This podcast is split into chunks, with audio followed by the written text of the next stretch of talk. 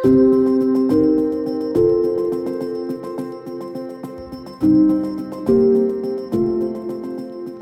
signifie le concept de la guerre longue utilisé de plus en plus fréquemment par rapport à la guerre russe contre l'Ukraine?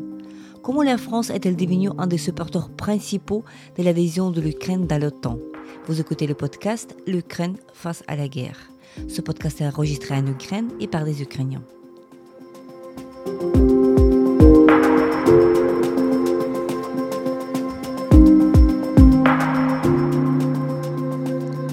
Nous racontons comment l'Ukraine continue à vivre et à résister face à l'agression russe.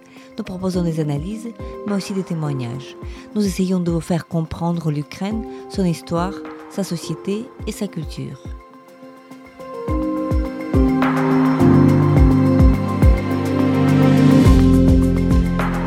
M'appelle Tetiana Ogarkova, je suis universitaire et journaliste responsable du département international à l'Ukraine Crisis Media Center, une ONG dont la mission est d'informer le public étranger sur l'Ukraine. Avec moi, Sylvie Kaufmann, éditorialiste au journal Le Monde, spécialiste notamment des questions internationales.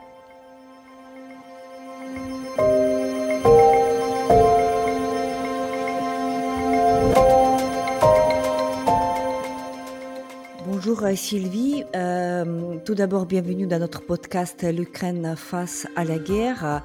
On vous connaît comme euh, journaliste, comme spécialiste de l'Ukraine, mais bien au-delà puisque vous connaissez, vous couvrez toute la région.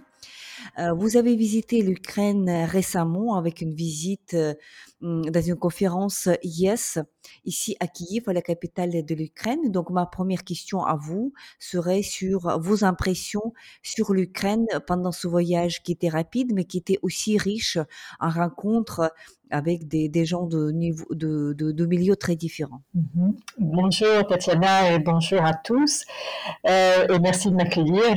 Alors en effet, j'étais j'étais là pour cette conférence euh, Yes à laquelle je viens à peu près tous les ans depuis euh, euh, depuis quelques années.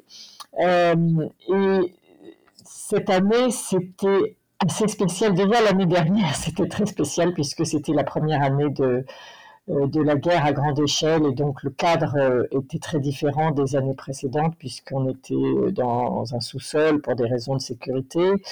mais l'année dernière, l'humeur était assez positive parce que c'était pendant la, première contre-offensive et c'était le moment au mois de septembre où euh, elle produisait ses premiers euh, euh, ses premiers résultats très ses, premiers succès en réalité contre contre les forces russes et cette année c'était très différent voilà j'ai trouvé l'ambiance très différente j'ai trouvé que c'était beaucoup plus dur.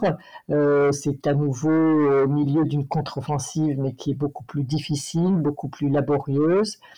Et, du coup, j'ai été très frappée par ce, cet état d'esprit des gens qui étaient là, euh, comment dire, déterminés toujours, mais euh, euh, c'était triste, si vous voulez, c'était dur, c'était beaucoup plus dur. Et on a eu notamment ce, ce panel qui m'a beaucoup frappé, moi personnellement, qui était le panel des, et je crois que ça a frappé beaucoup de monde dans l'assistance aussi, bien sûr, et le panel des héros militaires.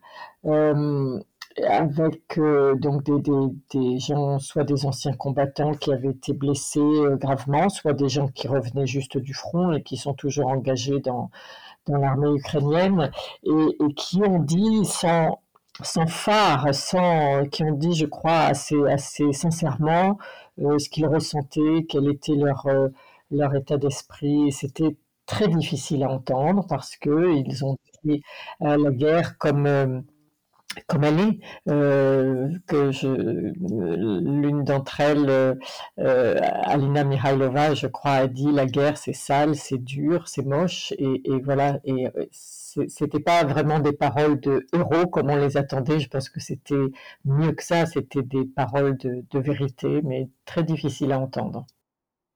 A des paroles de vérité sur la guerre qui est là et qui risque de durer. On, on sent que la guerre euh, euh, risque de durer. On ne parle plus des semaines, on ne parle même plus des mois.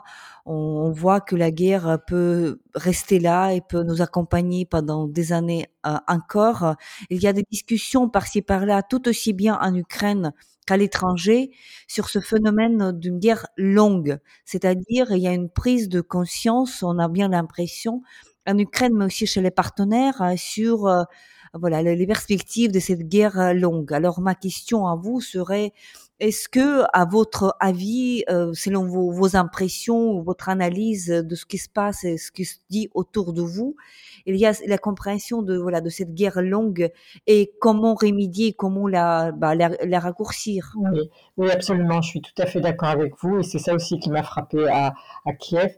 J'étais venue en juillet aussi et j'avais déjà eu cette impression d'une guerre qui euh, qui allait se prolonger, d'un sentiment qui s'installait comme ça. Et là, ça m'a ça m'a encore plus frappé. Euh, C'est-à-dire qu'une guerre longue, ça a plein d'implications. De, hein. Euh, L'année dernière, on pouvait se dire bon, c'est très dur, il y a des gens qui sont tués, qui, il y a beaucoup de victimes, mais peut-être que après une contre-offensive, il y avait déjà des, espoirs euh, euh, que peut-être la Russie pourrait être amenée à, négocier ou quoi. Et là, c'est tout à fait différent. On est maintenant dans un, dans un scénario euh, très différent. On voit que Poutine ne bouge absolument pas et ne donne aucun signe de, vouloir bouger. Et donc, cette prise de conscience, comme vous dites, s'installe, c'est que cette guerre va être longue. Alors, qu'est-ce que ça implique? Ça implique pour vous, les Ukrainiens, d'abord un, bilan humain qui s'installe aussi et qui, je trouve, euh, euh extrêmement dur à vivre. Euh, ça implique aussi des moyens militaires différents, l'évaluation de la guerre, de la manière dont on va mener la guerre et avec quels moyens. Hein, euh, différentes aussi. Ça implique des questions sur les réfugiés, sur les gens qui, les millions d'Ukrainiens qui sont partis à l'étranger. Euh, qu'est-ce que, est-ce est-ce qu'ils vont revenir Quand euh, les, les, femmes qui sont parties avec leurs enfants, euh, qui sont des enfants qui sont scolarisés en Pologne, en Allemagne ou ailleurs, qui ont appris la langue du pays sans doute, qui voilà, des femmes qui ont peut-être trouvé du travail, tout, tout ça, c'est des questions énorme et très importante. Et puis, euh, euh, quand j'étais là, il y, a, il y, a, deux semaines ou trois semaines, il y avait aussi cette question des élections qui se pose. C'est-à-dire que tant que la guerre dure un an ou pas plus que ça, on peut se dire, bon, ben, on va pas parler d'élections pendant la guerre, d'autant plus que la Constitution euh, prévoit qu'on n'en organise pas, si je me souviens bien, pendant la loi martiale.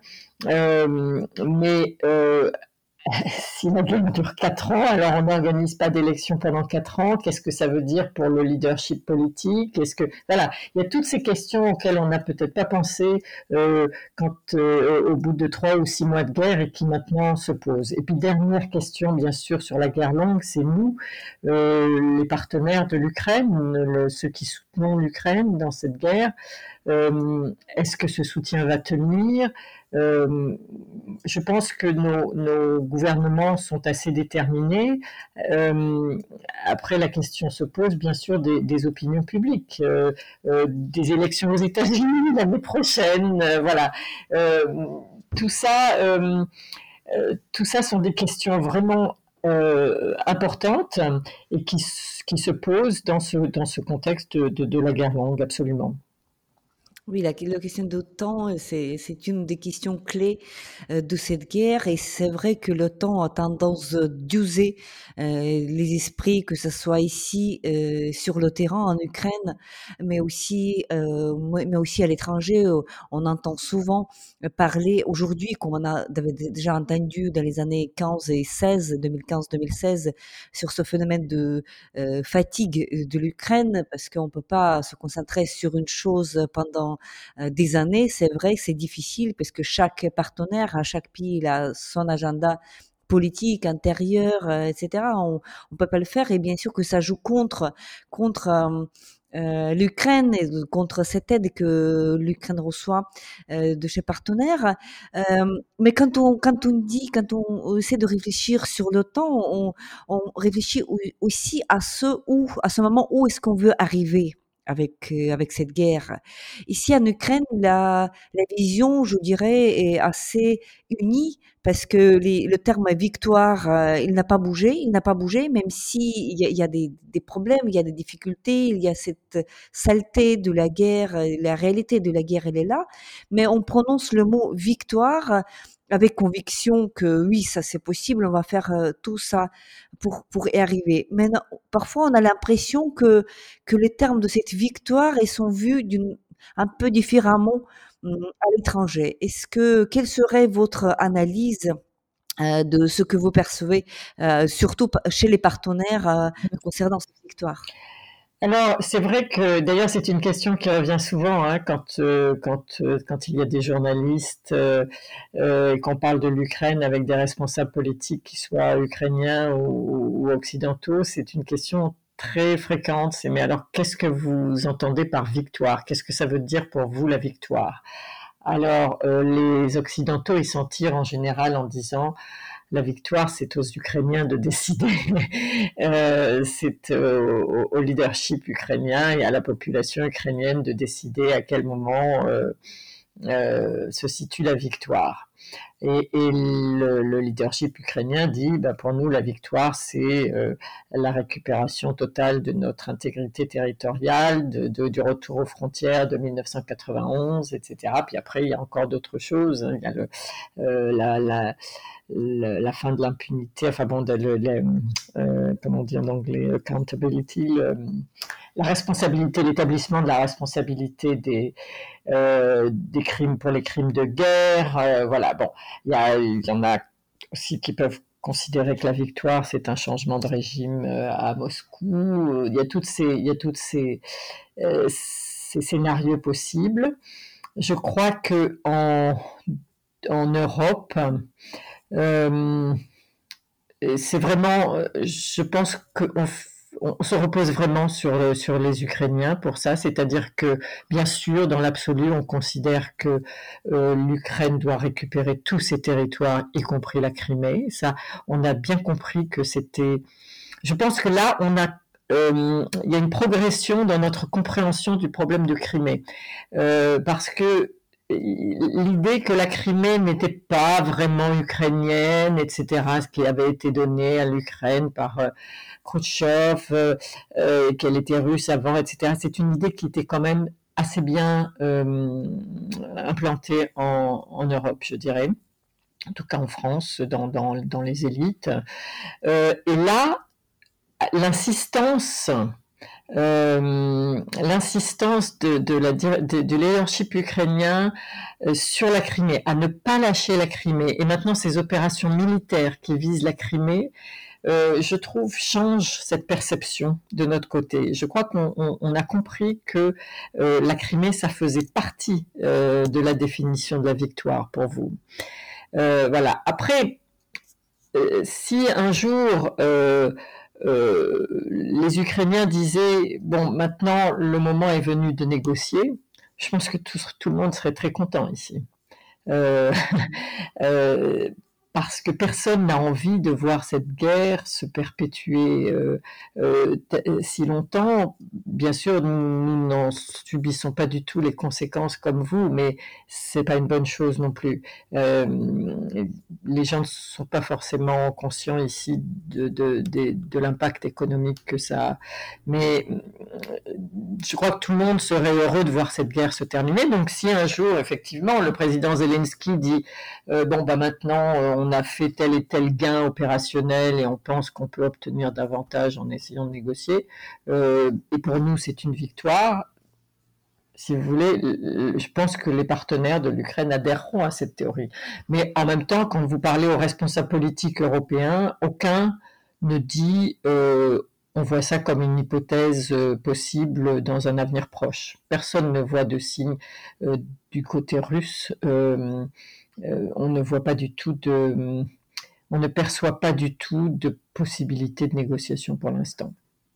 Oui, malheureusement, du côté russe, on ne voit pas du tout de changement et de, volonté de négocier, ça c'est très clair. Euh, aujourd'hui, nous avons eu l'information euh, qui est venue de renseignements ukrainiens qui a dit qui nous a communiqué que voilà, selon toute vraisemblance, euh, Poutine est très mal informé sur ce qui se passe sur le champ de bataille et c'est fait d'une manière un peu exprès puisque et par peur de répression, les, bah, les responsables ont peur de lui communiquer ce qui se passe sur le terrain et donc du coup se renferment dans cette, cet aveuglement en quelque sorte de, de la réalité et à la fois donc ça crée des problèmes. Mais pour les Ukrainiens, vu de l'Ukraine, bien sûr la restauration de l'intégrité territoriale c'est une chose capitale pour l'instant et pour l'instant elle n'est pas négociable. Bien sûr, c'est avec Crimée, c'est avec tous les territoires, mais ce, ne sera pas suffisant non plus à la victoire telle que les Ukrainiens l'espèrent, puisque on sait très bien que la guerre peut se recommencer très très tôt après cette victoire, après la restauration. Imaginons que les troupes ukrainiennes arrivent jusqu'à Donetsk, Lugansk, Simferopol, Yalta. Mais est-ce que la Russie ne sera pas rangée par cette rancune, voilà, de, de, de, la défaite? Est-ce qu'ils vont pas réussir de recommencer la guerre quelques années plus tard, ou quelques mois plus tard, ou même quelques décennies plus tard? Donc, ce qui intéresse, et ici, vu de l'Ukraine, c'est aussi l'incapacité de, la Russie de poursuivre des agressions, que ce soit contre l'Ukraine, que ce soit contre euh, autres pays voisins. Et donc, grande question, quels sont les scénarios Dans quel scénario est-ce qu'on va priver la Russie de cette capacité d'attaquer les autres? Est-ce que ce débat sur euh, l'avenir, l'après-guerre, c'est quelque chose qui que vous attendez autour de vous Et est-ce que ce sont des scénarios qui sont discutés sur l'avenir de voilà après la restauration euh, de, l'intégrité territoriale de l'Ukraine? Alors, euh, c'est une très très bonne question euh, parce que je dirais que ça a été discuté publiquement. Ça fait partie du débat public au début de la guerre, de la guerre totale l'année dernière. Et puis, dans le courant de l'année dernière, je dirais. C'était quelque chose dont on discutait beaucoup. Alors, qu'est-ce qu'on fait avec la Russie après? Comment est-ce que quelle garantie de sécurité? Vous vous rappelez peut-être même qu'une fois euh, Emmanuel Macron a dit il faudra aussi des garanties de sécurité pour la Russie. Donc tout le monde, ça, ça fait, ça a provoqué des réactions euh, euh, très très vives et beaucoup de critiques. on était dans ce dans ce débat sur l'après.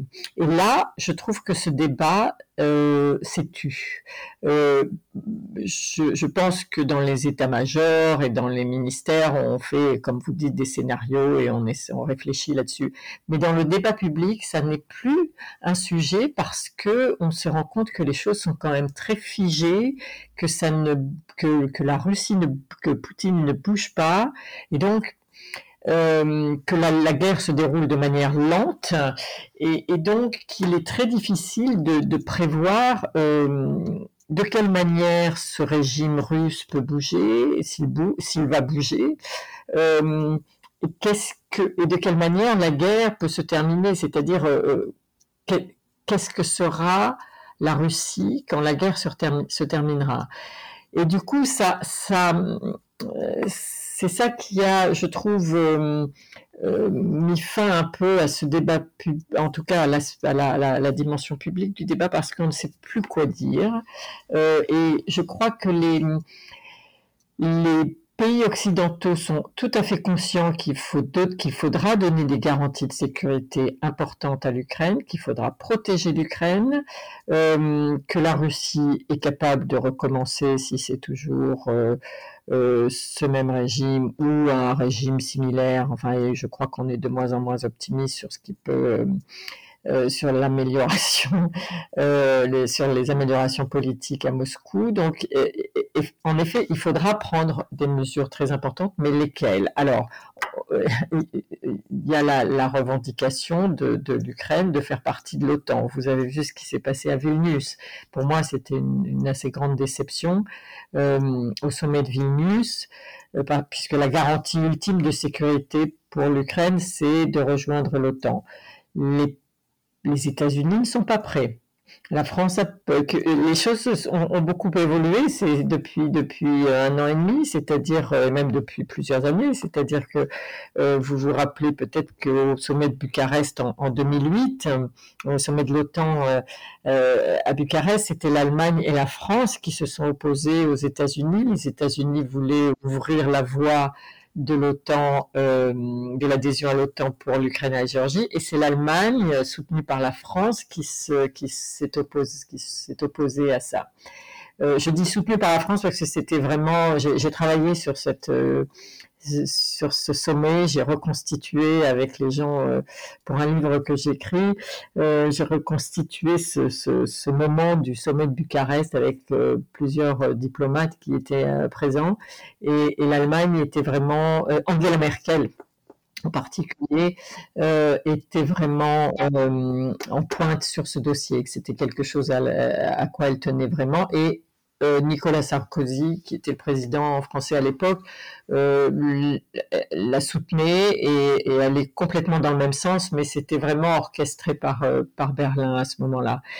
Et, cette fois-ci, à Vilnius, au mois de juillet, ce qui s'est passé, c'est les États-Unis qui eux retenaient étaient donc ne, ne voulaient pas ouvrir la voie directement à l'adhésion de l'Ukraine. L'Allemagne qui s'est aligné sur les États-Unis finalement, et la France avec qui, avec les pays d'Europe centrale et, orientale qui, euh, soutenaient plus la position ukrainienne. Mais donc, euh, euh résultat, euh, en tout cas, l'Ukraine n'a pas eu ce qu'elle voulait, c'est-à-dire cette invitation politique. il y a eu ce, ce communiqué final qui, à mon avis, pour moi, n'était pas pas vraiment meilleur que ce qu'il y avait eu à Bucarest en 2008. Et c'est une et c'était c'était une déception. Alors après, je pense que euh, ça, ne veut pas dire que les pays occidentaux ne, ne peuvent, ne veulent pas s'engager pour donner des garanties de sécurité à l'Ukraine. Je, je, pense qu'ils sont tout à fait conscients que euh, ça sera l'Ukraine qui, euh, qui fera la, la frontière euh, de l'Europe euh, désormais avec la Russie et qu'il faudra évidemment bien renforcer cette frontière et la protéger. Mais euh, sous quelle forme et comment, je, je pense que le, le, la décision n'est pas encore prise parce que ça dépend de beaucoup de ce qui va se passer. Alors il y a l'autre dimension évidemment qui a l'air moins sécuritaire mais qui à mon avis est très importante aussi, c'est l'Union européenne. Et, et là, je pense que les choses se présentent mieux, même si c'est compliqué aussi. Mais euh, la porte est beaucoup plus ouverte. La porte de l'Union européenne est beaucoup plus ouverte à l'Ukraine que, euh, que celle de l'OTAN. Oui, donc les deux dossiers ne sont pas euh, faciles pour l'Ukraine, le dossier de l'OTAN tout aussi bien que le dossier de l'Union européenne. Pour l'OTAN, euh, je suis absolument d'accord avec vous, on a eu la même impression, euh, une même déception, si vous voulez, après le sommet de Vilnius, mais on se console en se disant que ce n'est pas le dernier sommet, et sans doute la position des États-Unis pourrait être changée, puisque c'est vrai qu'il est difficile de prononcer même le mot euh, l'OTAN tant que la guerre, les combats durent, et donc il y a toujours euh, cette angoisse de l'escalade, c'est-à-dire que la Russie elle réagit, c'est peut-être une fausse crainte, mais elle est là, donc c'est une réalité. Euh, voilà, de pas provoquer la Russie, de pas prononcer le mot, euh, le mot OTAN face à la Russie tant que la Russie dispose encore de ressources pour mener la guerre. On était très surpris et d'une manière très positive d'ailleurs par la position de la France. Vous avez euh, vous-même remarqué que voilà la position de la France avait évolué d'une manière tout à fait considérable depuis 2008. On entend de plus en plus euh, euh, ces derniers mois justement la position de la France très favorable à l'adhésion de l'Ukraine à, à l'OTAN. On entend aussi parler de l'aide militaire qui arrive euh, régulièrement depuis la France vers l'Ukraine. On constate aussi le changement de la de la rhétorique d'Emmanuel Macron, président de la République française. Et donc cette approche est différente. Est-ce que vous considérez euh, que voilà qu'il y, avait ce, changement euh, capital de la position de la France envers euh, l'Ukraine? Et comment on peut l'expliquer surtout? Alors oui, il y, a en effet une, un vrai changement de position. Euh, qui est dû surtout, je pense, à l'évolution personnelle d'Emmanuel Macron. Euh, le président, vous savez qu'en France, c'est un régime où, le président euh, a, beaucoup de pouvoir, en particulier en, termes de conduite de la politique étrangère. Et Emmanuel Macron lui-même est un personnage politique qui se sert beaucoup de, de, ce pouvoir et qui est passionné, qui s'intéresse énormément à la politique étrangère. Donc, il, il, use de, il se sert de ce, de ce pouvoir. Et donc, la conduite de la politique vis-à-vis de la Russie, c'était vraiment lui depuis le début. Euh, le Parlement n'avait pas, n'avait vraiment pas grand-chose à dire là-dedans. Euh, et, je dirais c'est l'Élysée, quoi, parce qu'il y a l'Élysée, il y a le gouvernement et, le ministère des Affaires étrangères. Euh, mais là, en l'occurrence, sur la politique vis-à-vis de la Russie et de l'Ukraine, c'est vraiment l'Élysée qui, qui mène. Donc, euh, Macron, vous avez vu, euh, avant la avant la, la, guerre à grande échelle, a, a vraiment essayé de, a été persuadé qu'il pouvait, par le dialogue avec Vladimir Poutine, l'amener à changer d'avis. Donc il avait cette, euh, cette politique de dialogue absolument euh, euh, très très fortement établie dans sa dans sa, sa doctrine politique avec la Russie. Et il l'a mené même après le début de la guerre. Hein. Et donc, alors, ce que je, à un moment donné, il a compris euh, je pense que Butcha a été les massacres de, de Butcha et d'Irpin. Je pense que ça, ça a été quelque chose d'important dans la prise de conscience de euh, de ce qu'était en train de faire la Russie.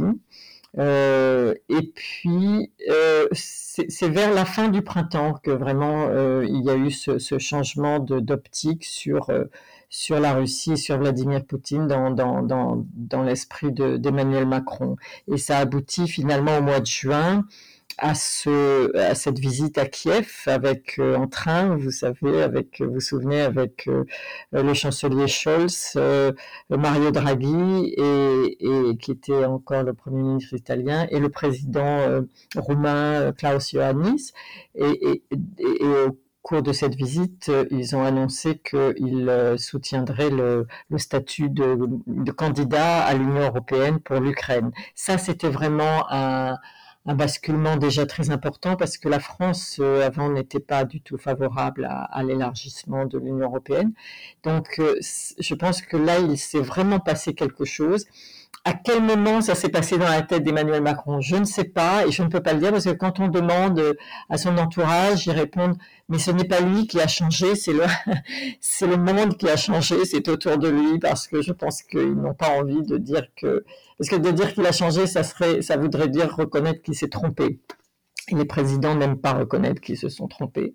Euh, donc on aura, je ne sais pas si on aura un jour la, la réponse, mais j'ai remarqué que dans une interview, euh, un documentaire qui était fait euh, et, sur sur sur Macron et, la guerre en, en, Ukraine, il y a eu une interview qui a été menée dans le train qui le ramenait de Kiev, donc en, juin l'année dernière, et, là, le, réalisateur du documentaire lui dit, mais alors, euh, qu'est-ce qui s'est passé? Vous pensiez que vous pouviez euh, obtenir quelque chose par le dialogue? Euh, Alors, et là, Macron dit, oui, il est, on, le sent un peu déstabilisé par cette question. Et puis, le, journaliste lui dit, et puis, ça n'a pas marché. Alors Macron dit, ben non. il dit, je pensais qu'avec la confiance, je pourrais l'amener à quelque chose. C'est peut-être pas les mots euh, tout à fait exacts, mais c'est parce que je les ai pas sous, sous les yeux, mais c'est ça qu'il il, il, reconnaît que il, a pensé qu'il pouvait y avoir un lien de confiance entre Vladimir Poutine et lui et que rationnellement il pourrait le convaincre qu'il ne fallait pas faire ça, cette invasion de l'Ukraine. Et puis il s'est rendu compte qu'en fait, ça n'était pas possible, que, ce lien de confiance était impossible et ne menait à rien, et que ces tentatives ne menaient à rien. Et, le fait est que là, il n'a plus parlé euh, à Vladimir Poutine depuis des mois et des mois. Donc, euh, euh, à partir de là, il y a eu un changement, je, dirais à partir de cette prise de conscience qu'il était impossible d'avoir une, politique de dialogue qui mène à quoi que ce soit avec Vladimir Poutine. Il y a une nouvelle stratégie qui s'est mise en place et, cette stratégie passait donc par l'ouverture à l'Union européenne, euh, l'ouverture, si possible, à l'OTAN, mais ça, ça n'a pas marché. a plus de un soutien militaire, je crois, plus plus riche, plus productif. Euh, une meilleure ouverture aussi de, de, la France, alors ça c'est à l'intérieur de l'Union européenne, mais aux pays euh, d'Europe centrale et orientale qu'on écoutait assez peu avant et qui, qui, euh, qui sont plus écoutés euh, maintenant. Voilà, c'est ça cette, euh, ce, ce, changement de, de stratégie, je dirais. Voilà, ce, ce, changement que nous avons vu, je, je, me rappelle avoir regardé ce film aussi, ce documentaire sur France 2 sur Emmanuel Macron. Et oui, c'est vrai, cette dernière scène voilà, de, de, reconnaissance implicite en quelque sorte de, de, voilà, de cette erreur de lecture de la personnalité de Vladimir Poutine déjà. Mais à la fois, ça va avec dans le cas du président de la République euh, euh, française, Emmanuel Macron, ça va avec cette idée hum, de l'autonomie stratégique en quelque sorte, puisque on a vu euh, Emmanuel Macron bien avant la grande invasion russe hum, être être en faveur, plaidoyer pour l'idée de l'autonomie stratégique de l'Europe vis-à-vis de voilà des, des, des affaires à l'étranger, à l'international. Euh, autonomie, je veux dire tout d'abord des États-Unis. Et donc aujourd'hui, ce que vous avez hum, évoqué sur le sommet de Vilnius, le moment où les États-Unis s'opposent, en tout cas dans l'immédiat, pour euh, voilà pour euh, soutenir l'adhésion de l'Ukraine. Et donc la France elle propose autrement. Est-ce que voilà et, et, et, on en est où déjà avec cette idée de, de l'autonomie stratégique européenne euh, dans, sa version française? Euh, Alors, je vais vous répondre juste avant. Je voudrais revenir sur une chose, euh, sur votre question précédente sur le changement de stratégie de la France. Il y a un autre facteur que j'ai oublié d'évoquer, c'est l'opinion publique. Et, ça, c'est quelque chose qui, moi, m'a surprise, en fait. c'est à quel point jusqu'ici, l'opinion publique française est solide derrière l'Ukraine. Euh, et je, pense que euh, Emmanuel Macron l'a aussi pris en compte dans son, dans son analyse de, l'ensemble de la guerre. Euh, moi, je pensais, comme beaucoup de gens, que les, les, Européens étaient bien entendu choqués au début et ont bien réagi en, en, en soutenant l'Ukraine, mais qu'il y aurait cette fatigue qui s'installerait pendant l'hiver et puis qu'on se désintéresserait de, de l'Ukraine parce qu'il se passe tellement de choses dans, dans le monde et qu'on a tellement tous de soucis, etc., etc. Et en fait, ça ne s'est pas produit comme ça. Euh, l'intérêt de l'opinion publique française pour l'Ukraine reste énorme et le critère que j'ai pour ça, c'est euh, l'intérêt qu'ont nos lecteurs euh, du monde pour toute la couverture qu'on fait de l'Ukraine dans notre journal. Ça ne, euh, ça ne baisse pas, cet intérêt ne baisse pas. On continue à, à, produire beaucoup d'articles, beaucoup d'analyses, beaucoup de reportages. On a beaucoup d'envoyés spéciaux. On, euh, a de plus en plus de journalistes qui travaillent sur ce sujet-là. Et nos lecteurs euh, en redemandent toujours. Voilà. Donc je pense que ce sujet, j'espère que ça, ce soutien continuera, mais visiblement c'est quelque chose qui qui tient à cœur de, euh, de, pour l'opinion euh, publique française. Euh, pour ce qui est de et, il y a toujours, pardon, et je termine avec ça, mais je pense que c'est important, il y a toujours un consensus politique encore, il dure encore ce consensus politique intérieur français sur cette question. Et par exemple, Emmanuel Macron a eu, il y a quelques semaines une réunion avec les, dirigeants des différents partis politiques français euh, sur tous les sujets. Enfin, c'était une réunion qui a duré presque toute une nuit. Bon, euh, et ils ont discuté et ils ont commencé le premier sujet qu'ils ont évoqué ensemble. Donc c'était les partis politiques de l'extrême droite, hein, de, depuis Rassemblement national jusqu'à euh, l'extrême gauche, euh, la France insoumise, etc. Tout le, tout le spectre politique. Et le premier sujet qu'ils ont évoqué ensemble, c'était l'Ukraine. Et puis, euh, c'est un sujet sur lequel ils n'ont pas passé. Alors, Macron leur a exposé la situation, leur a fait euh, une description de ce qu'il savait, etc. Mais ça n'a pas duré très longtemps parce qu'il n'y a pas vraiment eu de débat parce que tout le monde était d'accord. Voilà. Et ça, et après, ils sont passés au sujet de politique intérieure. Et ça, pour moi, c'est assez important parce que ça veut dire que des gens comme euh, les élus du Rassemblement national d'extrême droite ou de l'extrême gauche, qui étaient des gens qui soutenaient, en fait, Poutine, qui soutenait que la Crimée n'était pas ukrainienne, etc.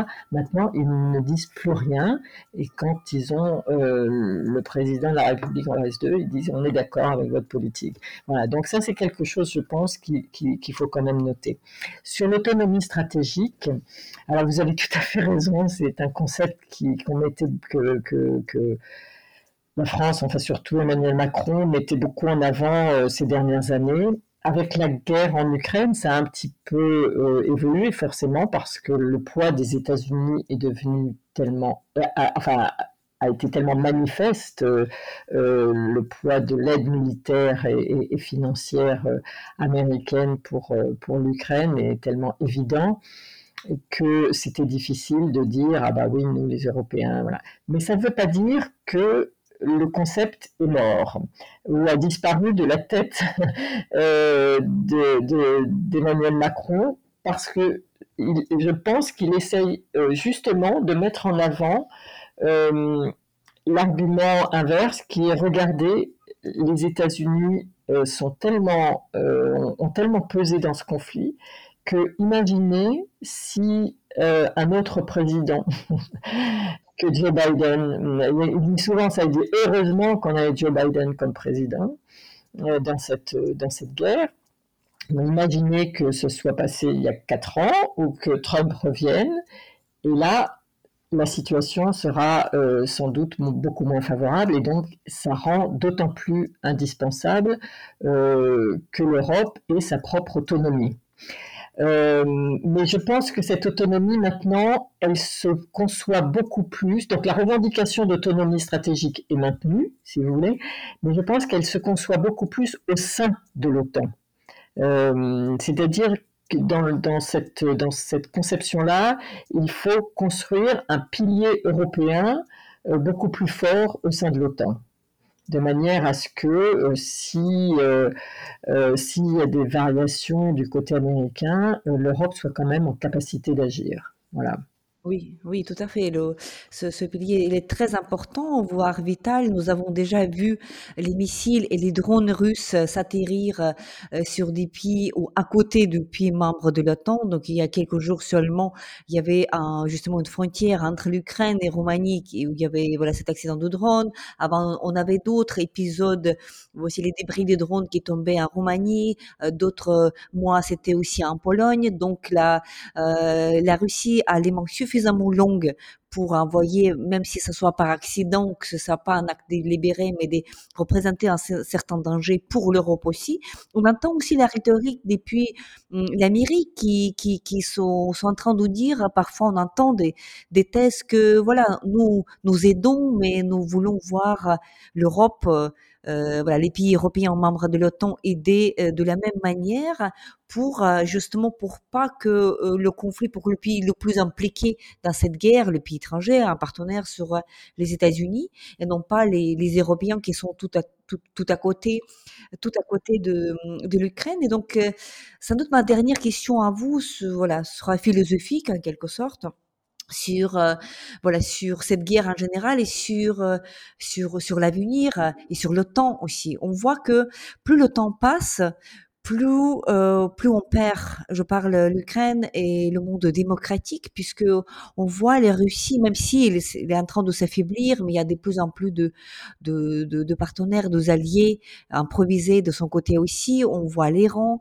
on voit Corée du Nord, euh, on voit voilà certaines euh, astuces euh, auxquelles il a recours pour continuer à faire la guerre. Il s'apprend aussi à faire la guerre. On voit cette position très ambiguë de de la Chine donc, euh, ma question à vous serait, est-ce que euh, vous craignez parce que c'est en quelque sorte le combat entre la démocratie, le monde démocratique et le monde euh, des, des, autoritarismes de toutes sortes. Est-ce que vous craignez ou est-ce qu'autour de vous, vous sentez cette, cette inquiétude pour l'avenir de l'Occident en général, puisque c'est un combat existentiel non seulement pour l'Ukraine, mais pour tout le monde? Oui, vous, touchez en effet un sujet extrêmement sensible et difficile. Euh, je crois qu'il ne faut pas se voiler la face. L'Occident est en, recul dans, sa défense de la démocratie, ça c'est clair. Il y a de moins en moins de pays qui sont de vraies démocraties. Euh, c'est-à-dire vraie démocratie, je veux dire non seulement avec des élections libres, mais aussi euh, l'exercice et le respect de l'état de droit et des libertés publiques. Et même en Europe, on voit qu'il y a euh, des pays qui ne suivent plus vraiment toutes ces, toutes ces règles-là. Donc il y a une régression évidente euh, de la démocratie. Et du coup, il y a aussi, je pense, une régression de, de, l'Occident dans le monde. On l'a vu euh, ces derniers mois avec plusieurs... Euh, sommets internationaux. On a vu avec les BRICS euh, euh, qui, qui, ont décidé de, se, de s'élargir à d'autres pays dont très peu sont des pays démocratiques, même la majorité ne le sont pas, euh, et qui s'installent comme une sorte de, d'instance internationale alternative en fait. Ensuite, on a vu le sommet du G20 à New Delhi où, où le communiqué final était en retrait sur l'Ukraine par rapport à celui de l'année dernière à Bali. Donc les, les Occidentaux en particulier les Européens, là, ont beaucoup de mal à, résister. Enfin, d'ailleurs, ils n'ont pas pu résister euh, vraiment. Enfin, ils ont dû faire des, concessions euh, euh, là-dessus pour pouvoir préserver d'autres d'autres acquis sur le climat et le développement durable, etc. Donc, il y a, je pense que l'Occident est en, est en difficulté, mais ne perd pas pour autant son, son attrait ou son, sa raison d'être, si vous voulez. Quand je dis l'Occident, j'aime pas tellement cette expression parce que c'est vrai que ça fait un peu, un peu euh, un héritage de la guerre froide, etc. Mais euh, disons le, monde démocratique, si, on, si, si c'est plus, plus exact, euh, ne perd pas sa force d'attraction euh, ni sa raison d'être. Et je crois qu'il faut être justement, il faut continuer à être très fort sur nos sur nos piliers fondamentaux et sur nos, nos valeurs. Et je pense que ça c'est très important aussi dans notre relation avec l'Ukraine. Euh, parce que il y a euh, le monde est, vraiment en flux en ce moment et, en recomposition et en dislocation et l'ordre mondial est vraiment euh, très très perturbé. Et les rapports de force sont sont en, en, mouvement vraiment c'est très difficile de savoir de quel côté ça va ça va aller dans ça sera dans 10 ou 20 ans. Mais voilà restons fermes. Restons fermes sur nos sur ce à quoi on croit et ce sur quoi euh, a, a, beaucoup fait ses preuves dans ce, qui a pardon ce qui a beaucoup fait ses preuves dans euh, dans nos pays euh, et voilà il faut résister au, au, au vent adverse. Oui, et restons fermes et restons forts face euh, aux autoritarismes, face à l'agression insensée. Donc, et uniquement ensemble, ça c'est très clair, on peut faire face à cette agression. Il n'y a aucun pays au monde qui pourra faire face à un tel mal euh, tout seul. Merci beaucoup Sylvie pour euh, cet entretien, pour vos réponses très éclairantes. Merci vraiment. Merci.